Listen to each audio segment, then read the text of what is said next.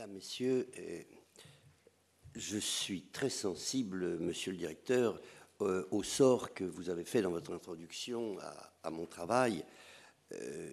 je suis très honoré que vous ayez fait référence au lieu de mémoire par rapport au musée d'histoire dans le titre même de cette rencontre.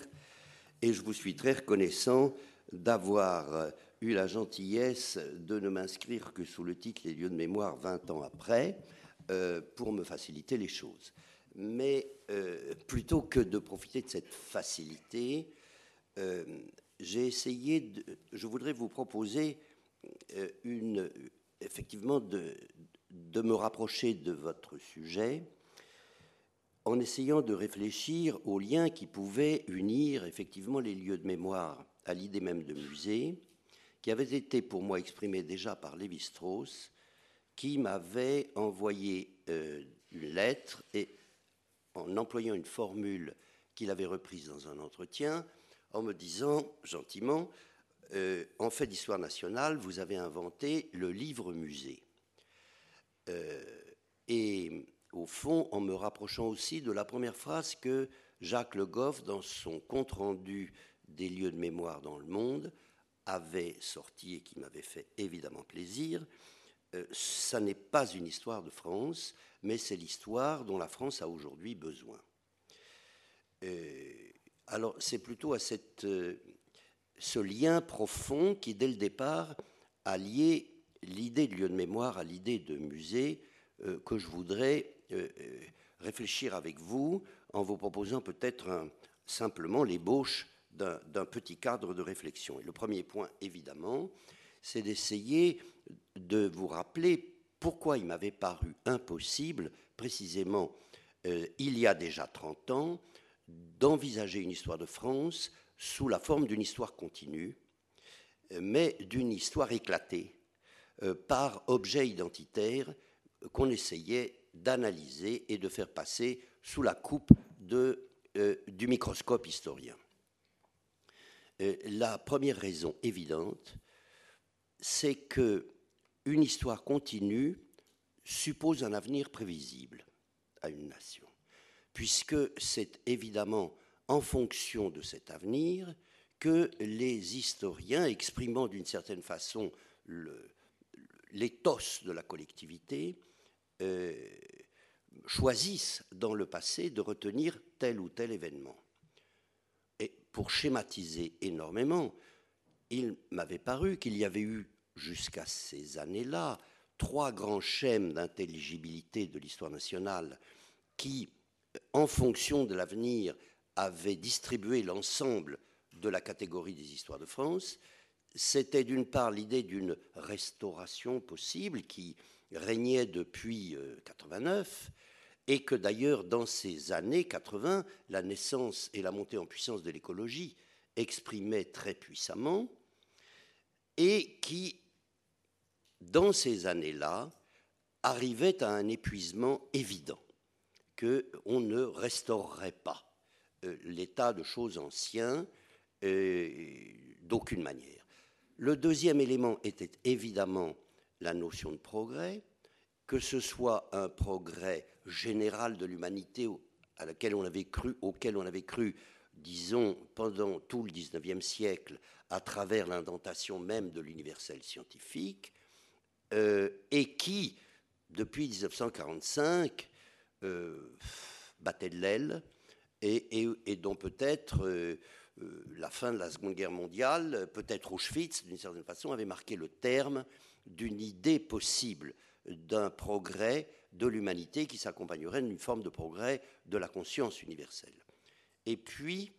il y avait l'idée évidemment de la révolution qui distribuait l'ensemble du passé en fonction d'un avenir à refaire et qui, lui aussi, battait de l'aile dans ces années 1980 et euh, montrait son épuisement. Et donc, c'est le moment aussi, rappelez-vous, du Club de Rome, euh, c'est le moment du sentiment qu'il y aurait un, avenir sans futur, si j'ose dire, et qu'on ne savait plus du tout quel euh, avenir l'humanité et, la France en particulier allaient se réserver. Et du même coup, je pense qu'il y a eu une sorte de brouillage global du rapport au passé euh, qui, euh, d'une certaine façon,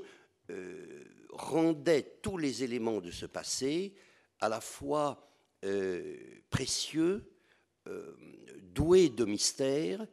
dignes d'être conservés et comme élevés spontanément à la dignité du mémorable. alors, ça, c'est la première des grandes raisons qui me paraissait empêcher euh, la possibilité d'une histoire vraiment continue qui se ferait euh, d'une manière ou d'une autre. La deuxième, c'est que nous obéissions à un transfert évident, à une transformation plutôt de, euh, du modèle national. Et que dans ces années 70-80, il devenait évident que l'on passait d'un modèle de nation euh, impérialiste, étatique, providentialiste, messianique, paysan, chrétien, à un autre modèle de nation, induit par sa réduction de puissance, par son insertion dans une identité plurielle européenne, euh, dans un pays où la francité traditionnelle était comme interrogée, interpellée, mise en question par l'arrivée d'une immigration plus difficile à, j'allais dire, à apprivoiser aux, normes de la francité traditionnelle, euh, et, que tous ces éléments, avec la décentralisation et la poussée de, bas à la base, euh, tout cela transformait très profondément euh, la conscience inquiète d'une nation dont le modèle après avoir connu une identité de type féodal, une identité de type monarchique, une identité de type révolutionnaire, une identité de type républicain, était en train de chercher dans la douleur euh, et, l'inquiétude de soi-même euh, la forme de, son identité démocratique. Alors, au fond, on était en train de passer d'une France euh, à conscience historique, nationale et étatique très forte à une, France à, caractère euh, sociétal, à caractère identitaire et à caractère mémoriel. Alors,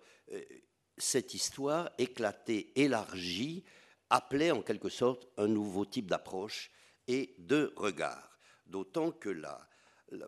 cela me paraissait s'inscrire, et c'est probablement la troisième des raisons, dans l'idée d'un approfondissement de l'approche historique qui s'était toujours manifestée depuis, au fond, que l'histoire était à volonté scientifique,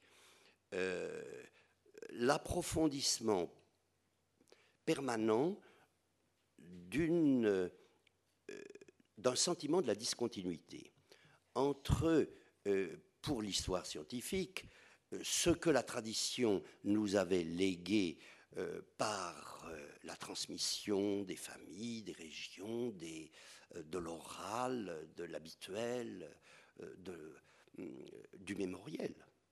et ce que la science, par sa critique documentaire, permettait de rectifier euh, en se euh, distançant de cette euh, mémoire transmise. C'est en gros ce qui s'est passé pendant la, disons, la discontinuité scientifique de l'école positiviste et, de, la fin du XIXe siècle. Et puis, à ce, type de discontinuité s'était substitué chronologiquement une discontinuité qu'on pourrait presque dire euh, structurale et qui avait correspondu certainement, après la guerre de 14 et après la crise de 29, à la découverte que ce tragique événementiel euh, qui, était qui nous submergeait sous toutes les formes euh, était commandé par des durées qui avaient créé de toute nature des structures économiques, sociales, langagières, et c'est au fond l'apport de l'école des annales euh, d'avoir euh, puissamment mis en scène ce type de discontinuité. Et puis, s'était succédé une discontinuité qu'on pourrait appeler au fond ethnologique, qui était liée, à mon sens, d'une part à la crise de croissance que la France venait de connaître depuis 1945 et que précisément elle cessait de connaître dans les années 75 au moment de la arrivée de la crise économique et de la crise du pétrole qui avait brutalement mis fin en France aux 30 glorieuses de la croissance et d'autre part évidemment au mouvement de décolonisation qui parallèlement faisait entrer dans le domaine de l'historicité occidentale l'ensemble des pays dont la conscience était restée très largement ethnologique. Et que donc cette discontinuité se faisait très très fortement sentir euh, entre euh, euh, l'éthos occidental et, et, le, cours du monde. Il m'avait semblé d'ailleurs amusant à l'époque de remarquer une sorte de chronologie simultanée entre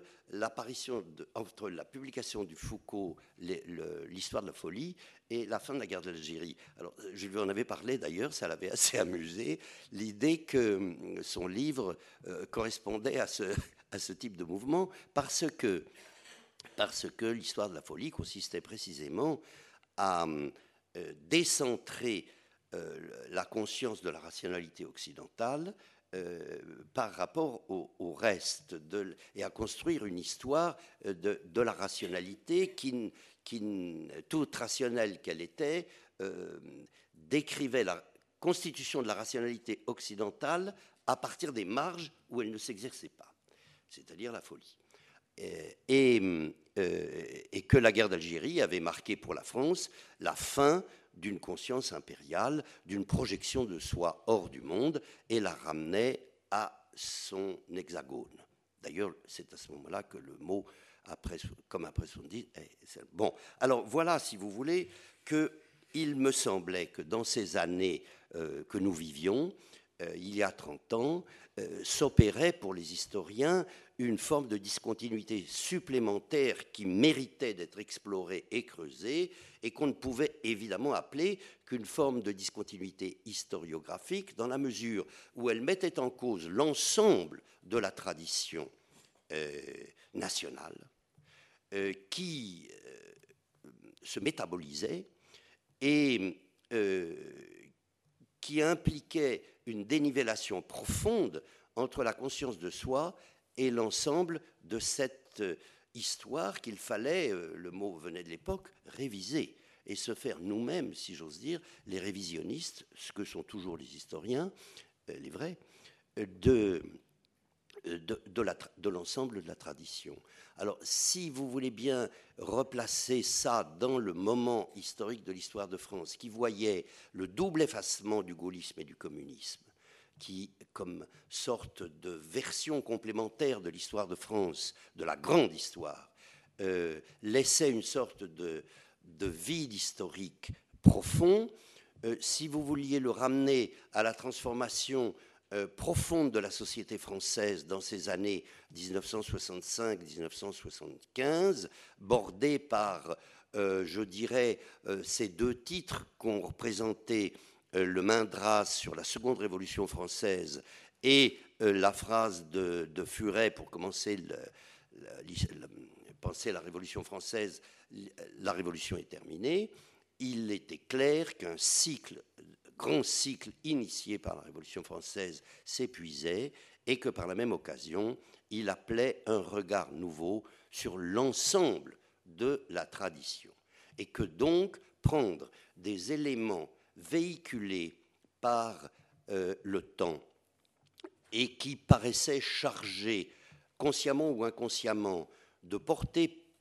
pour la collectivité nationale les éléments de son identité, en revenant et en focalisant sur chacun de ces éléments qu'il fallait évidemment construire et euh, articuler,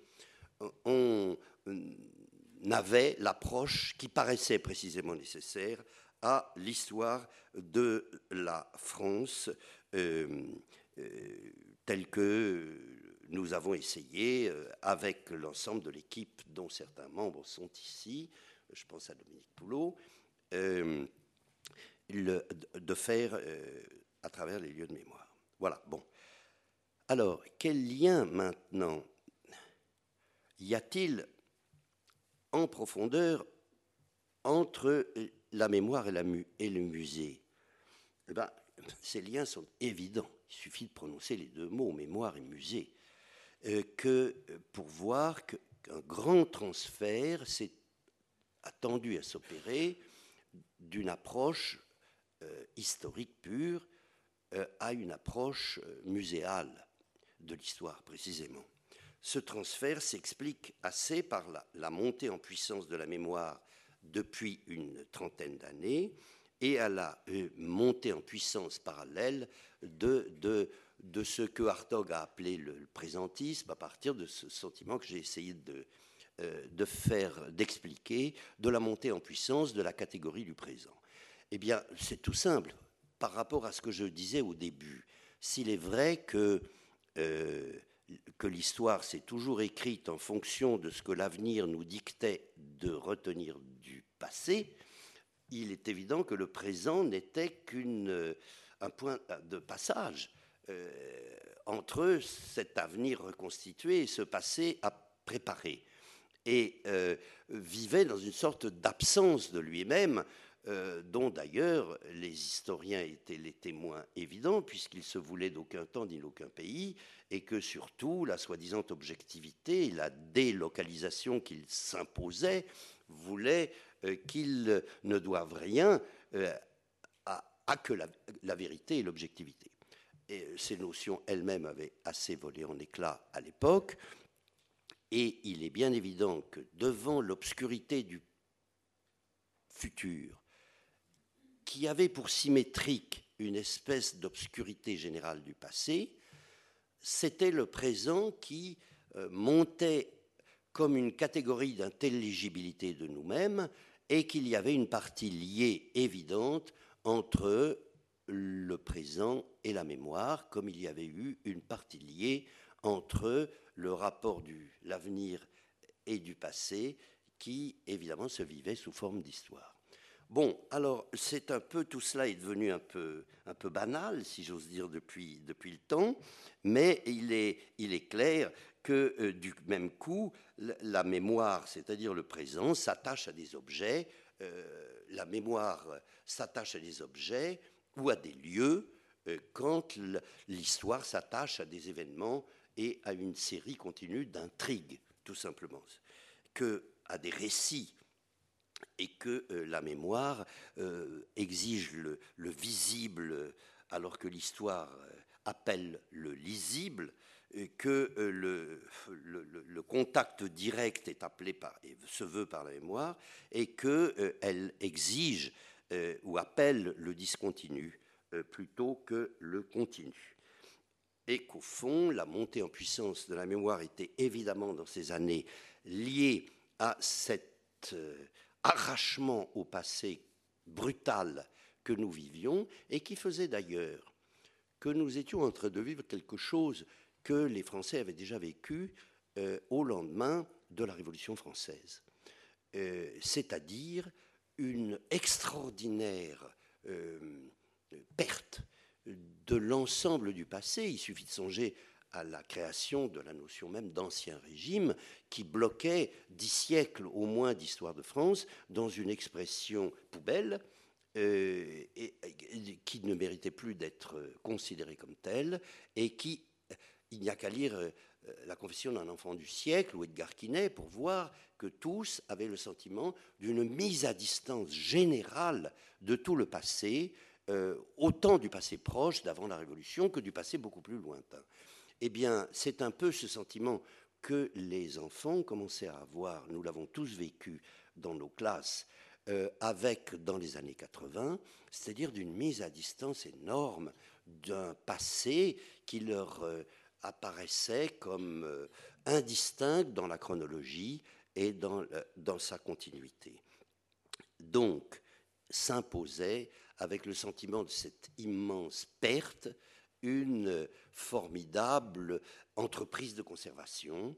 euh, qui était sensible à tous les niveaux de la société. C'était l'époque où on a commencé à voir les archives devenir pléthorique. Euh, c'est le moment où on a vu les euh, entrepreneurs qui généralement ne considéraient que le futur de leur entreprise et jamais le passé, appeler des archivistes à leur secours, qui se mettaient à leur apprendre qu'il fallait détruire et ce qu'il fallait détruire et ce qu'il fallait conserver, alors que les entrepreneurs voulaient, ah oui, vous vous, déchirez, mais vous prenez un double. Donc, avant de le faire, de, leurs archives, et donc voulaient au contraire être eux-mêmes saisis d'une sorte de formidable sentiment de la conservation. Alors, ce mouvement de conservation du tout, de tout, qui était appelé par l'idée même de la mémoire, euh, et qui, pour la première fois d'ailleurs, s'accompagnait des moyens techniques dans les musées, dans, par les nouvelles technologies de, de conserver. Autrement dit, on avait pour la première fois l'idéologie du tout mémoire et les moyens à la limite de, à la limite de, de l'appliquer. Et puis, c'était accompagné, ce mouvement de mémoire, d'une formidable démocratisation, pour tout dire, euh, du sentiment historique euh, qui euh, accélérait encore chez beaucoup et chez tous le sentiment de la mémoire. Et c'est peut-être à ce moment-là que on a vu se, créer tous ces musées de société, dont, sur le mouvement desquels je ne reviens pas, mais qui aujourd'hui a connu une sorte d'étouffement par, pour mille raisons, mais que Dieu sait, on a connu dans ces années 1880 tous ces mouvements d'histoire régionale euh, qui ont donné des musées partout et cette extraordinaire période d'explosion des, musées, puisque je crois que dans le livre que vous avez fait avec Hélène Joly, Laurent, euh, il y a déjà 17 ans, non, ou 18 ans sur l'histoire des musées, vous dénombriez, rien que pour les, dans les 10-15 dernières années, 150 euh, musées sur l'histoire de la Seconde Guerre mondiale et, 100, euh, et à peu près 120 musées rien que pour les deux départements d'Alsace. Bref, c'est le moment d'explosion muséographique. Et ce qu'il faut dire là, et qui est au fond un peu l'essentiel de ce que je voulais vous dire, c'est que tous les musées ont pris à cette époque une dimension d'historique. Et pour une raison très simple, c'est que tous les musées, quels qu'ils soient, sont devenus des lieux de mémoire dans cette époque pour la simple raison que tous les musées d'histoire ou à dimension historique euh, ont un rapport au passé qui relève de la mémoire et qui ne relève pas de l'histoire. Que, autrement dit, tous les musées d'histoire sont des euh, lieux de mémoire parce qu'ils relèvent de la mémoire et ne relèvent pas de l'histoire. Et que l'on s'adresse à des historiens pour euh, les éclairer, pour les nourrir, pour les justifier, pour les légender, pour les commenter, d'accord, mais en fait, le musée ne relève pas de l'histoire, il relève par définition de la mémoire. Alors, euh, tous les musées d'histoire sont, des, euh, sont, je le répète, des, musées de mémoire. Alors, du même coup, évidemment, euh, on, ne peut que remarquer que toute l'époque, par sa dynamique, les porte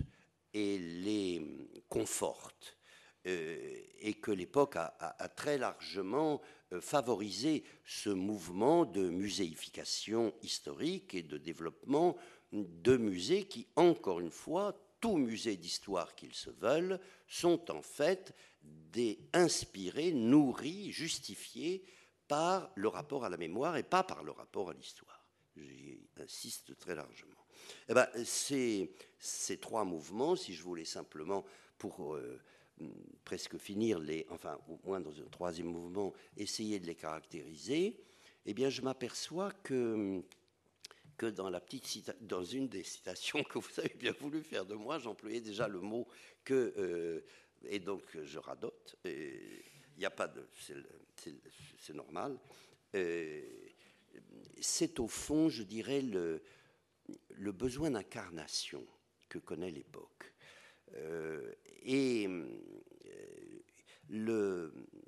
je dirais là, et donc par exemple même la montée du souci du corps pendant cette période, du thème, le, corps, la corporéité,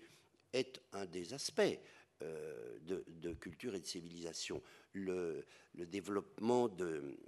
comment dire, le besoin de, toucher du doigt la, la localisation de, des, choses et des objets, et, et, du coup, cette corporité, par exemple, par exemple, dans le domaine qui nous occupe, elle explique très largement Prenez le domaine de la littérature, qui était un domaine un peu intemporel, un peu spirituel, un peu affectivo-intellectuel à quel point on a vu monter le souci des, euh, musées, des, maisons d'écrivains, par exemple. Euh, c'est-à-dire le lieu où et du coup, euh, rappelez-vous, dans tous les journaux, la table avec laquelle Roland Barthes ne pouvait qu'écrire, le stylo avec lequel, etc. bref, les manuscrits toutes ces expositions qu'on a vues, qui étaient d'ailleurs magnifiques, de, des manuscrits à la Bibliothèque nationale, et dont les écrivains n'avaient pas du tout le, souci, Racine ne conservait pas ces manuscrits, euh, tandis que euh, les artistes contemporains font des, des, les, écrivains contemporains. Alors voilà un tout petit exemple que je le tente. Mais c'est évident que par rapport à un thème comme la littérature, voilà euh, des, musées d'histoire qui sont euh, euh, locaux et, qui sont extrêmement évidemment importants. Il y a deuxièmement, je crois, qui a marqué beaucoup l'époque, un phénomène, je dirais, d'ethnologisation, un, transfert très fort qui s'est opéré et dont on pourrait probablement euh, euh, dater euh, l'apparition précisément du souci dans les années 75-80 de l'ethnologie rurale. C'est-à-dire avec la fin de l'ethnologie rurale, puis avec la fin du, monde industriel et la naissance du souci du patrimoine industriel, qui sont aussi des musées d'histoire locaux, évidemment, ce, ce, mouvement qui s'est opéré euh, très fort au fond de préservation locale de quelque chose de commun.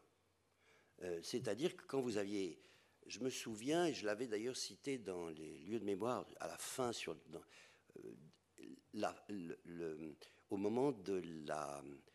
création du musée des arts et traditions populaires, qui date précisément de 1978 ou 79.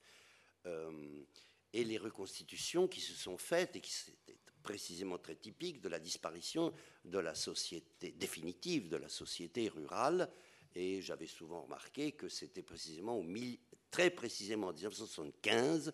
que le taux de la population active engagée dans l'agriculture euh, était tombé au-dessous de 10%, et qu'il ne restait plus dans ces 10% que des agriculteurs et pas des paysans, ce qui changeait évidemment tout. Alors euh, c'est à ce moment-là que le, rural, si vous voulez, est véritablement entré dans la conscience euh, populaire et qu'on s'est mis à vouloir conserver même jusque des, itinéraires de traversée dans la montagne, de, etc., etc., de, pâturage, de ferme. Et, je disais que j'avais fait une citation d'Hervé Guibert, dont vous connaissez le nom, et qui avait été, en visitant ce musée des arts et traditions populaires, pris d'un véritable, d'un véritable vertige d'aspiration au passé en voyant la reconstitution de, l'intérieur d'une maison auvergnate. Euh, complètement disparue avec sa sous-garde, avec euh, le... Bon, mais ce sont des objets communs, précisément. Et qu'il me semble que quelque chose de fondamental du la préoccupation de ce qui sera la préoccupation des musées d'histoire naît évidemment avec ce, moment-là. Euh, et d'ailleurs, c'est en 1980 qu'a eu lieu cette euh, année du patrimoine euh, très curieuse, puisque vous savez que la décision de l'instituer avait été prise par le président Giscard d'Estaing en 79, euh, comme ça, avec l'idée qu'après l'année de la femme et de l'enfant, on pouvait favoriser l'appétit des Français vers les vieilles choses. Eh bien, euh, pourquoi pas? Et, donc, en plus, ça ne mangeait pas de pain et que politiquement, c'était plutôt fédérateur euh, à la veille des élections. De, des élections. et, eh bien, euh, le ministère de la Culture, monsieur le chef de cabinet, vous vous en souvenez peut-être, avait lancé des appels d'offres aux provinces et avait été stupéfait de voir remonter jusqu'à être saturé, débordé, euh, une demande dont il n'était absolument pas conscient de euh, l'existence de plus de 6000 associations locales de défense du village, du rempart, de, euh, la, fontaine et du lavoir de village, etc., etc. Et que les gens qui montaient, ce n'étaient pas du tout les, vieux aristocrates, c'était les 68 arts retournés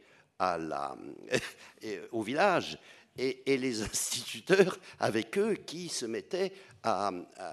défendre le patrimoine et, eh bien, c'est bien à ce moment-là qu'est née évidemment une formidable conscience, je dirais, ethnologique et ethnographique de la conservation historique du tout. Et avec les musées de société, qui sont des musées d'histoire incontestablement, un élargissement très éclaté du simple musée d'histoire voué à l'histoire régionale, qui se développait d'ailleurs de la même manière, ou à l'histoire communale, qui se développait de la même manière, et a fortiori de l'histoire nationale. Donc, euh, je crois que là, il y a un deuxième élément très fort. Et le troisième, je ne fais que l'évoquer, c'est une évidence, c'est le développement du tourisme pendant ces 30 ans, qui évidemment euh, a, puissamment contribué